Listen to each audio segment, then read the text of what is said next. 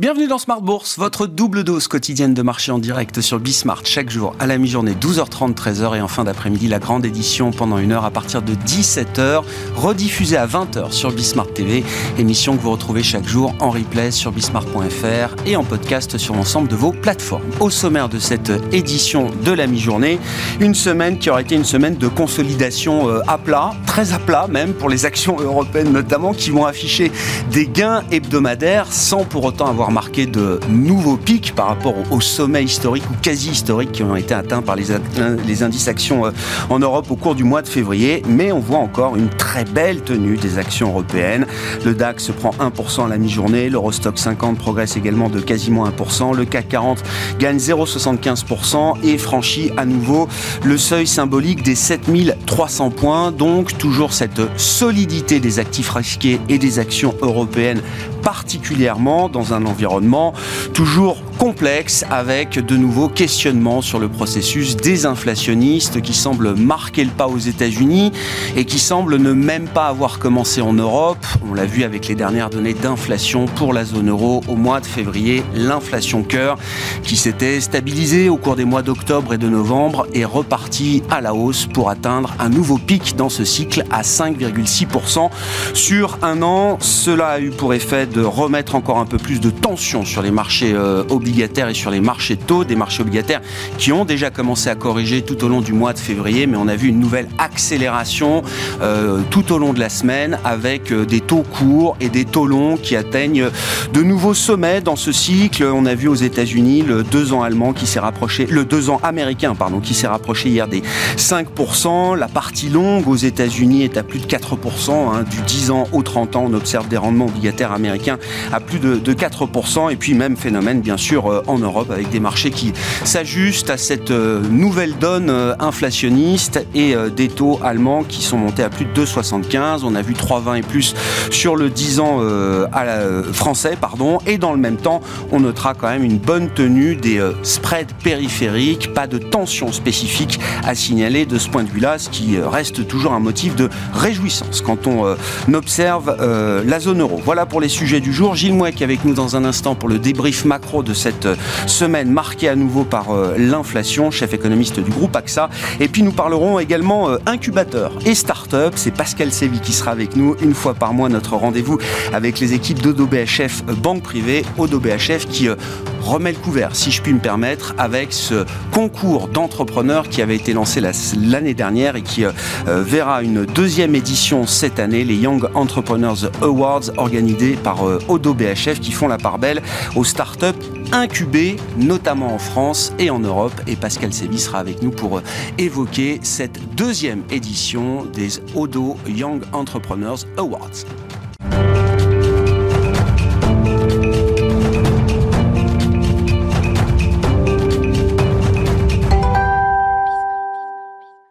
Gilles Mouek avec nous donc en visioconférence pour euh, entamer cette édition, chef économiste du groupe AXA. Bonjour et bienvenue. Gilles, obsession euh, des inflations, ça reste le sujet évidemment euh, à la une avec un sprint qui est en train de devenir une course de fond pour les banques centrales. au mieux, on observe une désinflation qui semble marquer le pas aux États-Unis sur ce début d'année 2023. Au pire, en zone euro notamment, on voit une inflation cœur qui est repartie à la hausse après, je le disais, deux mois de stabilisation en fin d'année octobre-novembre. On repasse de 5 à 5,2, de 5,2 à 5,3 et désormais de 5,3 à 5,6% pour l'inflation cœur sur un an au mois de février en zone euro. J'imagine qu'il y a matière à être légitimement inquiet de ce point de vue-là, euh, Gilles. Oui, parce qu'on a une difficulté à, comprendre ce, qui est, ce qui est derrière. C'est-à-dire qu'aux États-Unis, on peut avoir euh, une, une, vision finalement assez, assez simple de ce qui est en train de, se passer. On, sort aux États-Unis où on est toujours dans une situation d'excès de, de, demande qui est elle-même euh, le fruit euh, d'une surstimulation de l'économie au moment de la, de la pandémie et, et dans le, les mois qui ont, qui ont suivi la, la réouverture de, de l'économie. Donc on a du mal à faire revenir l'inflation sous-jacente dans sa boîte, entre guillemets, pas franchement étonnant.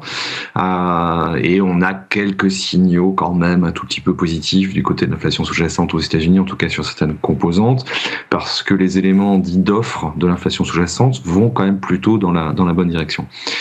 En Europe, en revanche, on a une vraie surprise. Euh, ça a commencé à l'automne hein, de l'année dernière. On avait le début d'une décélération de l'inflation sous-jacente aux États-Unis. On obtenait simplement une stabilisation euh, dans la zone euro. Et là, c'est carrément l'inverse, comme vous l'avez dit, une divergence complète avec une, une, réaccélération. Alors, il faut faire attention. Ce sont des données qui peuvent être assez, assez volatiles, mais le degré de confiance dans le fait que l'inflation sous-jacente réaccélère est quand même aujourd'hui assez élevé parce que moi, je suis toujours un peu obsédé par les effets de base. Hein. On mesure toujours l'inflation sur un an et ça crée toujours des, des problèmes de, de, de mesure, parce qu'on traîne pendant très longtemps euh, des effets un peu, un peu anciens, mais lorsqu'on regarde l'inflation sous-jacente dans la zone euro sur trois mois, on est aussi en accélération. Alors que se passe-t-il? Là, on, ne peut qu'évoquer des, des, des, hypothèses à, à, ce stade. La première hypothèse, c'est une question de délai, c'est-à-dire que les composants de l'inflation sous-jacente qui sont les plus sensibles au prix de l'énergie n'ont pas vraiment commencé à décélérer euh, parce que euh, ça pourrait, c'est simplement une question de temps. Il faut quelques mois euh, pour que la transmission euh, s'effectue. Donc première hypothèse. Deuxième hypothèse, euh, on a peut-être toujours un souci de, concurrence dans ce nombre de, secteurs, dans une phase qui est encore un peu marquée par la réouverture de, des économies et où donc on n'a pas les effets auxquels on devrait s'attendre normalement de compétition entre boîtes pour appuyer sur leurs marges et, pouvoir maintenir les, volumes de vente. Mais ça commence à devenir assez étonnant. On est un peu à court de d'explication pour, pour être honnête. Et la seule chose que ça déclenche, en revanche, c'est euh, un vrai stress du côté de la Banque centrale, du côté de la BCE.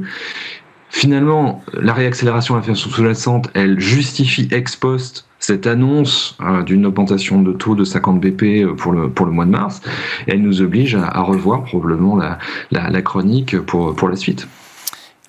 Thème dans l'inflation euh, européenne qui devient central et qui semble se vérifier aux différentes économies, euh, Gilles, c'est le thème de l'inflation alimentaire, avec à la fois les, produits de base alimentaires et puis euh, toute l'inflation qu'on trouve également autour des produits transformés.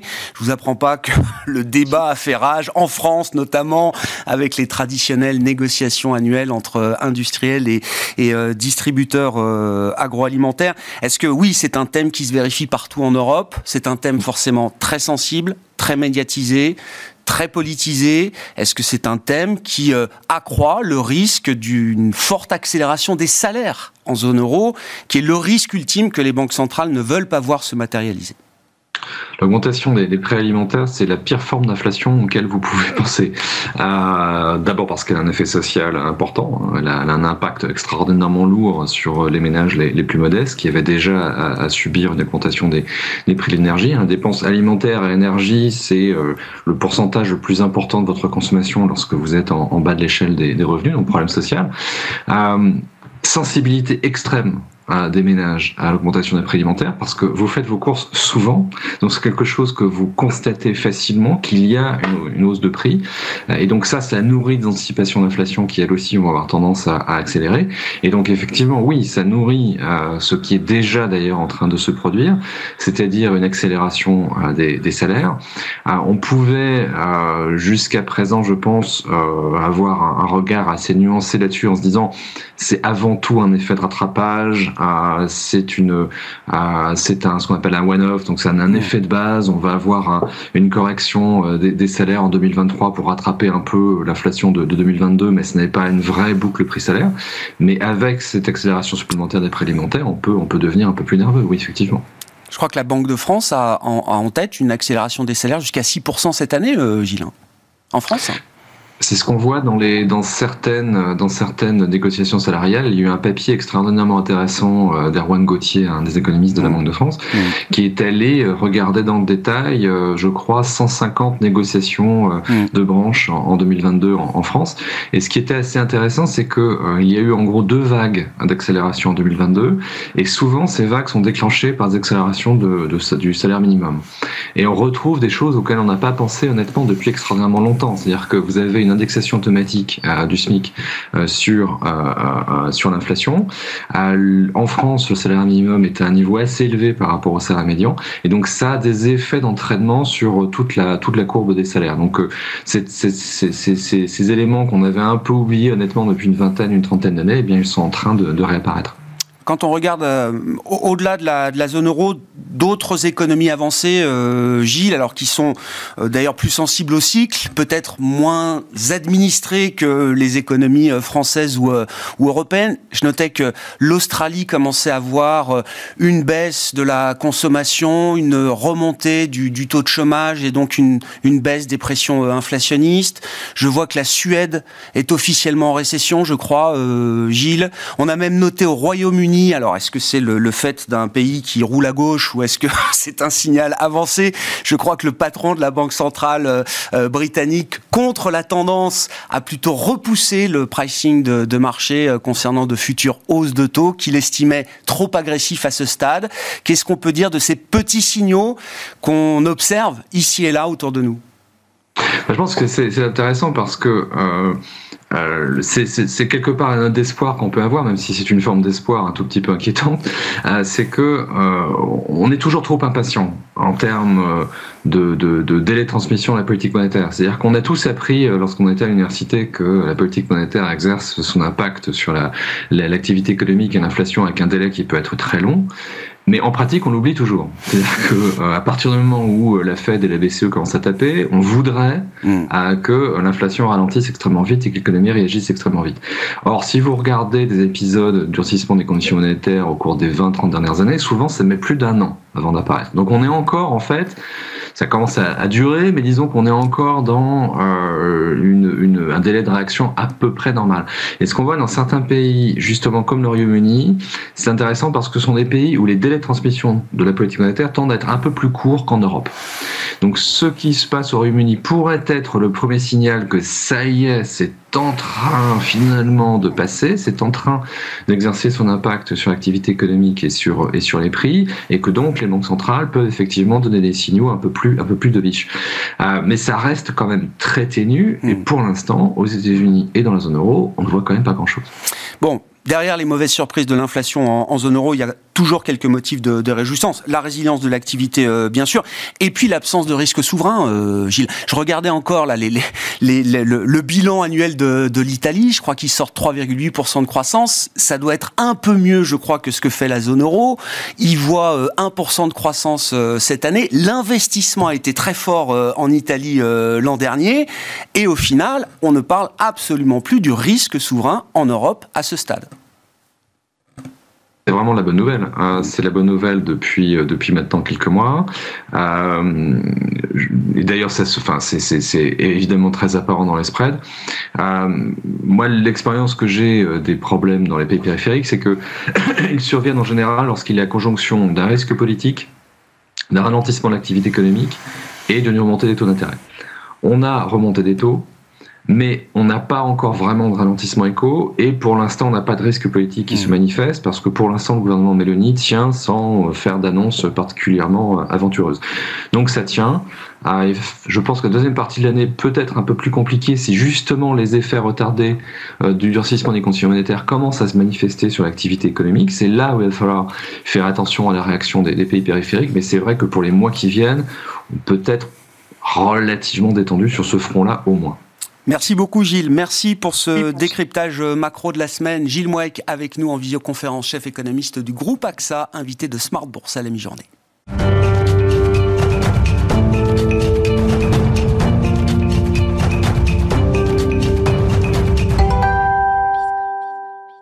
Parlons à présent start-up, concours de start-up avec la deuxième édition annoncée des Young Entrepreneurs Awards organisé par la banque Odo BHF et Pascal Séville que nous retrouvons en plateau à nos côtés. Bonjour et bienvenue Pascal. Bonjour Grégoire. Team manager chez Odo BHF euh, Banque Privée. On parle avec vous de gestion privée, de, cas pratiques de banque privée euh, habituellement, mais ne passons pas à côté de cette deuxième édition du concours. Donc OIA, c'est comme ça qu'on dit euh, Pascal, Odo Young Entrepreneurs Awards. On en avait parlé avec vous l'an dernier pour la première édition. Si on refait un petit peu le film, Qu'est-ce qui amène une banque banque privée, banque d'affaires, mmh. comme Odo BHF, dans ce monde des startups Quel a été le chemin et la réflexion que vous avez menée, parce que vous avez été euh, pilote de ce projet, euh, Pascal, et euh, quel a été le, cheminement qui vous a amené à lancer la première édition et à confirmer mmh. qu'il y aura une deuxième édition cette année? Bah, vous, vous, avez dit les mots banque privée. Donc moi, mon métier consiste en fait à rencontrer des entrepreneurs qui vont vivre des événements de liquidité. Donc c'est un monde qu'on appréhende plutôt bien, et je travaille aussi dans un groupe qui lui-même est une formidable aventure entrepreneuriale depuis cinq générations. Donc tout ça, en fait, ça nous permettait de bien comprendre ce monde-là. Par ailleurs, il y a eu quand même une véritable impulsion depuis quelques années, qui a été euh, amorcée notamment par le gouvernement, entre la création du Next 40, le label French Tech, les actions de la BPI, et même récemment, euh, en fait très intéressant, un fonds européen qui a été créé pour soutenir les futurs leaders de la tech. Mmh. Donc là encore, un argument intéressant pour monter un concours comme ça. Quand vous regardez la création d'entreprises, le chiffre peut paraître étonnant, il y a eu plus d'un million d'entreprises créées l'année dernière. Et c'était encore supérieur à l'année précédente, alors que le contexte est quand même très compliqué. Donc là aussi, on s'est dit, il y a un truc à faire par rapport à tout ça. Et enfin, je pense, et je suis sûre que les entrepreneurs qui nous écoutent euh, seront d'accord avec moi, le monde bancaire semble assez inaccessible aux jeunes entrepreneurs. Moi, j'avais envie qu'on change cette image en créant ce concours et de leur dire que non seulement il leur est accessible, et même qu'ils sont les bienvenus, parce qu'il n'est jamais trop tôt pour s'occuper de la structuration et de la gestion de son patrimoine personnel et professionnel. Donc c'est toutes ces raisons qui nous ont amenés à créer ce concours. Comment vous avez organisé les choses et comment vous avez pensé à la manière dont vous alliez mettre en place ce concours, justement, face à une population de jeunes entrepreneurs, pas forcément familiers du monde bancaire, avec des concours de start-up, euh, mmh. je vais dire, qui existent euh, un peu partout. Quelle a été la réflexion et la manière de faire pour vous dire ils seront obligés de venir chez nous. Vous avez raison, c'est en fait déjà c'est une population qui n'est pas très unifiée bah, parce que dans les, le million d'entreprises, il n'y a pas que euh, les futurs leaders de la tech, bien entendu. Nous, on a décidé en fait de travailler avec des incubateurs parce qu'ils se sont multipliés ces dernières années, que ce soit dans les grandes écoles ou des initiatives plus régionales ou plus sectorielles. Aussi parce que c'est un gage de sérieux et les statistiques euh, parlent d'elles-mêmes. Une entreprise incubée a beaucoup plus de chances de survie qu'une entreprise non incubée. Hmm. Et enfin, par rapport à leur accompagnement, on se disait que on pouvait apporter vraiment un complément par notre réseau, par notre expertise auprès des entrepreneurs plus aguerris, notre expérience aussi, et tout ça constituait un véritable accompagnement complémentaire aux startups. Comment vous avez euh, euh, benchmarké, analysé ce marché des incubateurs? On a évidemment le flagship mm. euh, Station F, qui est, je le rappelle, le plus gros incubateur du monde. Est-ce que c'est l'arbre qui cache une forêt euh, euh, magique de d'autres incubateurs euh, en France? Est-ce mm. qu'on est un vrai pays, un vrai continent d'incubateurs? Est-ce qu'il y a un vrai savoir-faire français, européen de ce point de vue-là, dont on n'aurait pas à rougir par rapport à d'autres zones économiques? Moi, j'ai envie de vous dire oui, il y a plein de gens qui viennent du monde entier pour aller visiter Station F. Et c'est d'ailleurs l'un de nos partenaires. Et ils incubent eux-mêmes aussi des incubateurs euh, d'autres euh, écoles. il y a des incubateurs d'incubateurs maintenant. Voilà, c'est ça, exactement. Mais ils partagent comme ça des ressources. Nous, on s'est dit qu'on allait commencer déjà par aller chercher les incubateurs des grandes écoles de commerce et d'ingénieurs qui euh, sont vraiment super et qui font un très beau travail, que ce soit des gens comme ESSEC Ventures, la Blue Factory de l'ESCP, Arrêt Métier, Polytechnique, XUP. Et on a décidé aussi de, de faire un partenariat avec l'école Polytechnique fédérale de Lausanne, le PFL, parce que c'est intéressant de comprendre aussi l'écosystème suisse qui a beaucoup à nous apporter Ensuite de ça, le but, c'était pas de faire un prix élitiste. Donc, on a décidé aussi d'aller chercher des incubateurs, ce qu'on appelle non académiques, et on a aussi fait un partenariat avec euh, l'incubateur L'Escalator, par exemple, qui est l'incubateur créé par Maurice Lévy, qui encourage des jeunes défavorisés à entreprendre. Et d'ailleurs, il a bien fait parce qu'il a eu deux gagnants sur cinq. Ah. Ou un incubateur comme Willa qui encourage les femmes à entreprendre. Et, euh, vous avez mentionné Station F. Au final, on avait 19 partenaires sur la première édition. Hmm. Le bilan, justement, euh, de cette première édition Qu'est-ce que vous en avez euh, retiré sur le plan chiffré déjà, euh, bah, Pascal 120 candidatures. évidemment, on était très content de ça. Au final, on avait 25 incubateurs représentés, puisqu'il y avait des incubateurs qu'on n'était pas allé chercher euh, nous directement. et trois chiffres intéressants 80% des startups qui ont postulé sont nées pendant la pandémie. Donc, quand même Bon, on a vu que tout le monde ne s'est pas ennuyé sur son canapé. Il y a des gens qui ont fait des choses. Euh, et deux autres chiffres que je trouve très encourageants 50% euh, des entreprises fondées ou cofondées par des femmes et 72% des projets reçus qu'on a qualifiés à impact. Donc, je pense qu'il y a une vraie impulsion qui vient du monde des jeunes entrepreneurs aussi à ce niveau-là. Et c'est voilà une meilleure manière de consommer, de se vêtir, euh, de voyager. Donc, on a trouvé ça très intéressant. Après ce bilan de la première édition, c'était une, évidence, j'imagine, qu'il y aurait une deuxième édition. Il n'y a pas eu de débat là-dessus, Aucun. Pascal Aucun débat. Donc on est ravis d'avoir lancé la, deuxième édition fin janvier. On est en pleine phase de réception des ah. candidatures. Donc pour les entrepreneurs qui seraient intéressés, qui se reconnaissent dans cette démarche, qu'ils n'hésitent pas à postuler. la cloôture, c'est le 8 mars à minuit, donc la semaine prochaine. et la manière de postuler, en fait, il y a un site internet qui s'appelle OYEA, donc O-Y-E-A .oddo pour odo, trait d'union bhf.com. Dans un moteur de recherche, ils arriveront à le retrouver. Et il y a toutes nos coordonnées euh, et la manière de postuler sur ce site. Donc vraiment, ils sont les bienvenus. Comment ça se passe? Comment se passe le processus de, sélection jusqu'à la finale et à la sélection des, euh, des finalistes?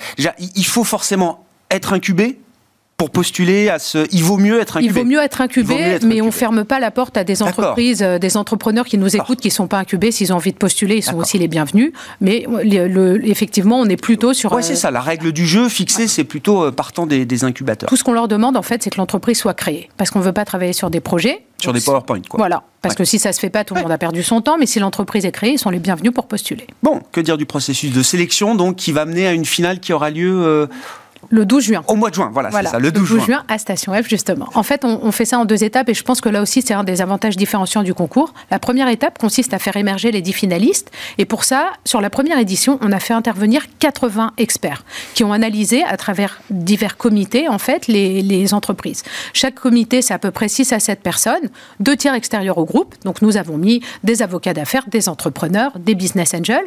Ils analysent chacun une dizaine de candidatures et c'est comme ça qu'on fait émerger les 10 finalistes la seconde étape consiste à présenter ces dix finalistes à un jury final de prestige. Donc, il est présidé par Philippe Odo. Et il y a de très, très grandes personnalités du monde des affaires qui viendront rencontrer ces entrepreneurs. Et là, euh, ils ont une session de trois heures pendant laquelle c'est présentation, questions-réponses. Mmh. À l'issue de cette session, le jury final va décider de quatre gagnants. Donc, c'est le prix de l'encouragement, le prix de l'impact sociétal, le prix de l'innovation et le grand prix du jury. Et enfin, comme vous l'avez dit, le 12 juin final à Station F, ces 10 entrepreneurs auront le plaisir de pitcher sur scène devant 350 invités et pas des moindres. Et là, en fait, on fait un prix du public. Donc, ils pitchent à peu près pendant 1 minute 32 minutes leur entreprise. Et le public vote en live pour euh, ce cinquième euh, prix.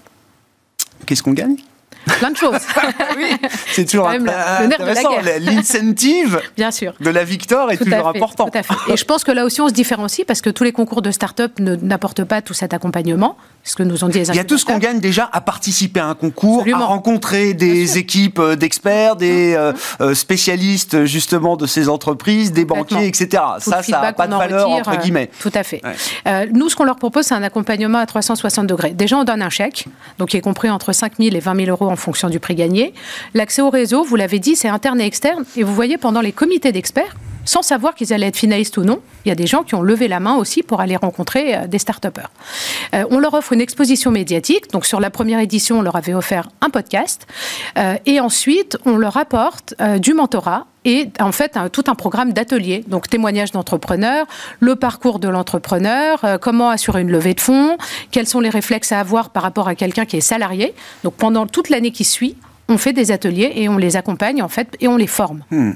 Qu'est-ce qu'il y a de nouveau dans cette euh, nouvelle édition sur la base de la première édition qui a mm. été euh, un, succès? Ou est-ce que vous avez euh, bougé certaines choses Qu'est-ce qui a évolué peut-être? Bah Déjà, on a encore plus d'incubateurs. On est allé chercher un peu, on a mis les régions à l'honneur. On est allé chercher des incubateurs dans la région PACA par exemple et les secteurs à l'honneur. je veux citer deux incubateurs qui sont Rungis Senko qui soutient des projets autour de la nutrition, aussi des projets mm. impact, et la caserne qui soutient des projets de mode responsable on a décidé de faire des comités d'experts aussi en région et à Genève. Donc euh, ça, ça nous paraissait essentiel. Décentralise un petit peu le, concours. Absolument. et puis on a, on a professionnalisé le concours. On a créé une plateforme pour le dépôt des dossiers.